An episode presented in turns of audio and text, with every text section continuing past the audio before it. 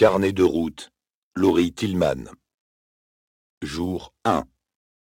Date 21 juillet 2050. Localisation Paris, France. Il est 9h du matin. Je déambule dans les rues d'une capitale qui semble encore endormie. L'air est déjà chaud, pesant. Flâneurs, touristes et joggeurs ont déserté les rues goudronnées. Je croise quelques téméraires qui s'aventurent dans la ville, passant d'un endroit à l'autre en empruntant les parcours ombragés. On profite d'une relative fraîcheur matinale. Dans quelques heures, traverser la rue deviendra une épreuve. Podcast Story. Il est à peine 9 heures et le thermomètre affiche déjà 36 degrés. La France suffoque sous la canicule depuis bientôt deux semaines. Un des problèmes, c'est le béton et l'asphalte. Le jour, la chaleur est emprisonnée dans les structures en béton et l'asphalte qui couvre les rues. Cette chaleur ressort la nuit. Mais comme les nuits ne sont pas assez fraîches, bah, la chaleur reste. Et à 9 heures, il fait déjà 36. Plus tard, dans la journée, c'est pire. Entre 43 et 45. Les métropoles sont des fournaises. Je quitte le bitume pour atteindre un passage arboré. Face aux chaleurs extrêmes, les arbres sont la meilleure parade. Paris, la minérale, s'est peu à peu transformée en ville verte. Pas pour faire joli, hein. C'est une question de survie. Tous les espaces existants ont été utilisés. Tous. Potagers verticaux sur les façades, jardins suspendus sur les toits, espaces verts sur les anciennes places de parking. On a fait comme on a pu pour verdir une ville déjà très bâtie. Sauf que beaucoup d'endroits où la construction a été poussée à son comble ont été délaissés. Paris a beau s'armer, le climat change plus vite. Les jours caniculaires et les nuits tropicales s'enchaînent. En 2020, on comptait 14 jours dans l'année durant lesquels la température dépassait 30 degrés. Aujourd'hui, on en compte une vingtaine. Les nuits tropicales ont été multipliées par deux. Et chaque année, c'est la même rengaine. Thermomètre qui s'affole, pic de pollution, panne d'électricité en cascade, nappe phréatique à sec, dans le sud de la France, on flirte souvent avec les 50 degrés. La chaleur accablante pousse les habitants à l'exode. Au début des années 2000, la canicule était une exception et aujourd'hui, c'est juste un été comme un autre en fait. Près de la gare Montparnasse, je traverse une forêt urbaine. Une frêle canopée me protège des rayons du soleil. Chêne vert, mycocoulier de Provence, érable de Montpellier. Depuis une vingtaine d'années, ces essences méditerranéennes qui résistent à la sécheresse poussent en ville. Ailleurs, dans le pays, les arbres centenaires tombent comme des dominos. Les aléas climatiques et les maladies ont eu raison d'une grande partie de nos forêts. Le massif aquitain, le bassin méditerranéen sont chaque année décimés un peu plus. Et le feu n'épargne plus aucune région. Pays de la Loire, vallée du Rhône, même la Bretagne. Il s'étend jusqu'en altitude, grignotant les forêts préalpines. La montagne, justement, elle n'est pas épargnée. La neige se fait de plus en plus rare sur les sommets. Elle a complètement disparu en moyenne altitude. On a perdu la totalité des glaciers des Pyrénées. Seuls résistent encore quelques glaciers alpins. Mais la célèbre mer de glace a perdu son blanc immaculé. Elle s'est transformée en une rivière solide de cailloux gris. Le plus inexorable, le plus endurci de tous les ours. Je passe devant des immeubles aux volets fermés. J'entends des bruits de conversation, le fond sonore d'une radio. On devine une vie derrière ces murs. Des Parisiens dans leur salon, isolés dans la fraîcheur de leur climatisation la clim. Des machines énergivores qui prennent la chaleur d'une pièce pour la rejeter dehors. Une bombe à retardement. On a beau le savoir avec ces températures, se passer de clim est devenu mission impossible. D'autres n'ont pas eu cette chance et cherchent un peu d'air là où ils peuvent. On a créé des oasis un peu partout dans Paris. Des îlots de fraîcheur, des zones de brumisation, des pavés rafraîchissants, des bus qui aspergent de l'eau et même des passages ventilés. J'ai parcouru quelques centaines de mètres et j'ai l'impression d'avoir fait un footing. Quand la température monte, le corps s'adapte et déploie mille efforts pour se protéger de la surchauffe. La respiration s'accélère, le cœur bat plus vite, la peau se couvre de sueur, les vaisseaux sanguins se dilatent pour dissiper la chaleur aux extrémités. Comme si notre corps ouvrait des fenêtres pour se rafraîchir. Mais passé un certain point, il n'arrive plus à s'adapter et finit par lâcher. On atteint ce seuil mortel quand il fait chaud et humide en même temps. On parle de température humide. Dans un désert où il fait sec, on résiste à des chaleurs extrêmes, 60 degrés, ça ne dure pas trop longtemps. Mais dans un air saturé en humidité, sortir dehors est dangereux. Intenable à partir de 35 degrés. Mortel à 40. La première fois que ce cap a été franchi, c'était en 2021. Deux régions, au Pakistan et dans le golfe Persique, ont atteint le seuil mortel pendant une ou deux heures. Et puis d'autres ont suivi, en Inde, en Chine, au Moyen-Orient, au sud-est des États-Unis. Partout dans le monde, des zones deviennent invivables. Les vagues de chaleur humide sont tellement violentes qu'elles tuent en seulement quelques heures. La France est pour le moment épargnée, mais pour combien de temps? Peut-on imaginer mourir de chaud sous nos latitudes?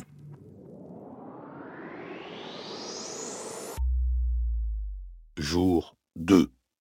Date 22 juillet 2050. Localisation Rotterdam, Pays-Bas. Ça fait déjà plusieurs heures que les vagues déferlent sur les côtes néerlandaises. En quittant la zone portuaire hier, j'ai vu la houle commencer à monter au loin. La pluie commençait à tomber sous un vent glacial. C'est dans la nuit que la mer s'est transformée en une masse déchaînée, gonflée par la marée haute et les rafales de vent. L'alerte a été donnée aux aurores. Les habitants du littoral ont reçu l'ordre de se mettre à l'abri au plus vite. La plupart des maisons sont maintenant équipées de refuges inondations, quand elles ne flottent pas entièrement. En ce moment, je suis en sécurité dans l'une d'entre elles, une sorte de maison amphibie, prête à flotter. Car malgré les barrages, les digues, on craint que les vagues n'atteignent les zones habitées. Ici, on sait que l'eau peut tout submerger à une vitesse inimaginable. C'est ce qui s'est passé en 1953 quand un raz-de-marée s'est abattu sur la province de Zélande, dans le sud-ouest du pays. À cette époque, les digues avaient lâché et des villages entiers ont été emportés. 200 000 hectares ont disparu sous les flots. Alors depuis cette catastrophe, les habitants ont tout verrouillé. Les bras de mer, les embouchures de fleuves. Ils ont imaginé un réseau de barrages, d'écluses et de barrières anti-tempête. Le plan Delta, comme ils l'appellent. Le rempart le plus puissant jamais imaginé contre les inondations. Ici, les habitants me racontent qu'ils ont appris à vivre avec l'eau depuis toujours, le pays est façonné par elle. La mer au nord et trois grands fleuves qu'ils traversent. Au fil des siècles, on a construit des polders, ces terres gagnées sur la mer. On a dressé des digues contre les marées, redessiné les fleuves. Chaque parcelle de terre a été arrachée à la mer. L'autre jour, un ancien m'a rappelé ce dicton. Dieu a créé la terre, mais les Hollandais ont créé la Hollande. En se promenant dans la ville de Rotterdam, on se rend vite compte de l'emprise de l'eau sur ses habitants. Avec ses écluses et ses barrages, le plus grand port d'Europe se prépare aux inondations depuis près d'un siècle.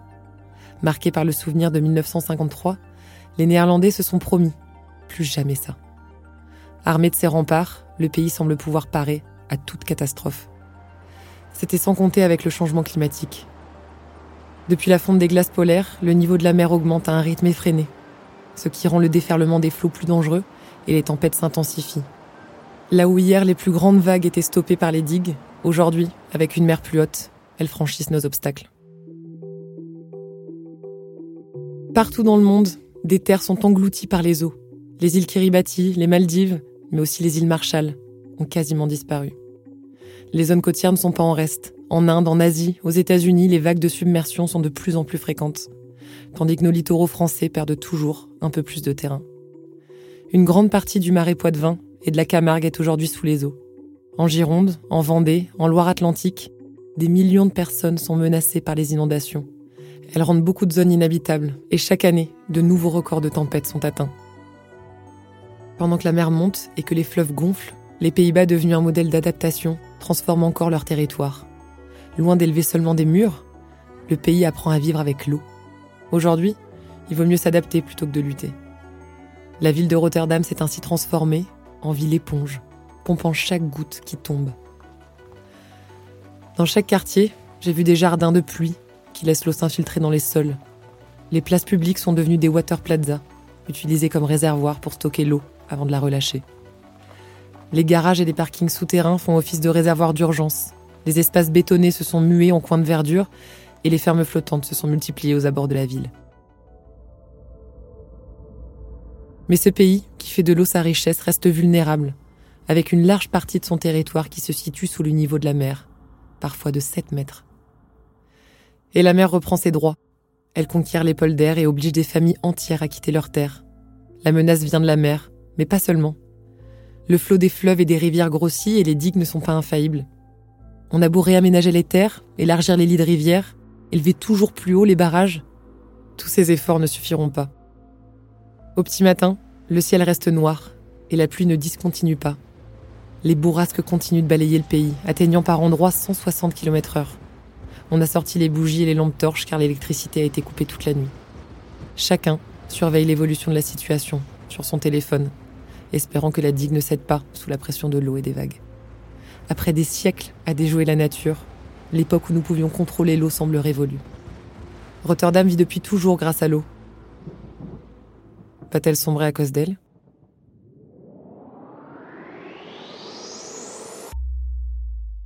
Jour 3. Date 24 juillet 2050. Localisation Brésil. Forêt amazonienne. Ici, je ne vois aucune trace de la végétation foisonnante de jadis. Les arbres, s'ils n'ont pas été entièrement consumés, gisent au sol, carbonisés. L'odeur de brûlé plane encore dans l'air. Des hectares de nature ravagés par les flammes.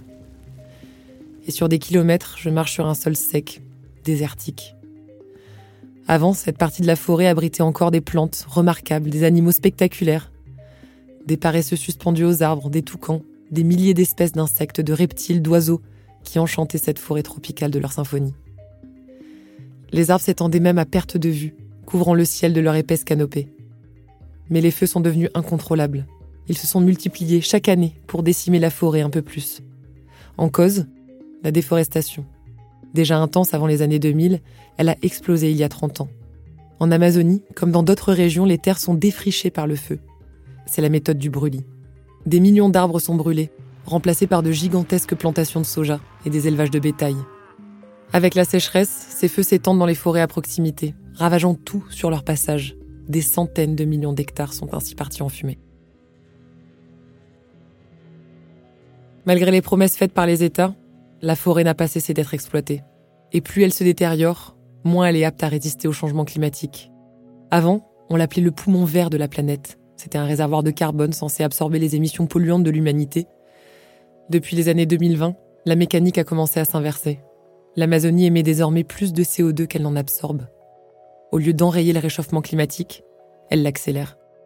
On a atteint un point de non-retour. Le même phénomène qu'avec la fonte des glaces. Plus la banquise fond, plus sa surface blanche qui renvoie les rayons du soleil disparaît. La surface sombre de l'eau, elle, absorbe les rayons du soleil, ce qui réchauffe les océans et empire la situation. Bref, un cercle vicieux quoi. Et il en va de même pour la forêt.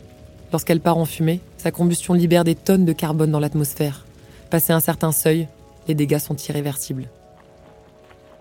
Ici, je ne ressens plus cette moiteur de la forêt tropicale. L'air s'est asséché, le paysage métamorphosé. On se croirait dans une savane, le sol est aride, les arbres clairsemés, ils meurent les uns après les autres. La forêt, de plus en plus sèche, n'est plus capable de déclencher sa propre pluie, ce qu'elle a fait depuis des millénaires grâce à la transpiration des plantes et l'évaporation. Mais sans ces arbres, elle ne produit plus assez d'humidité, et autour, toutes les régions sont affectées. En Bolivie, au sud du Pérou, au Brésil, la pluie se raréfie, la saison sèche s'allonge les sécheresses se font intenses et plus fréquentes. L'agriculture est profondément impactée. Pour les habitants, c'est une catastrophe. Les terres indigènes ne sont pas épargnées. Les communautés qui y vivent ont perdu la nature qui les nourrit et les soigne. Depuis mon arrivée, je n'ai rien vu qui ressemble au paradis luxuriant qu'on décrit dans les livres. L'Amazonie était le dernier refuge du jaguar et de la harpie féroce. Ces espèces ont disparu il y a quelques années, comme tant d'autres. Je n'entends pas non plus les sifflements d'oiseaux, les cris de singes, ni les insectes.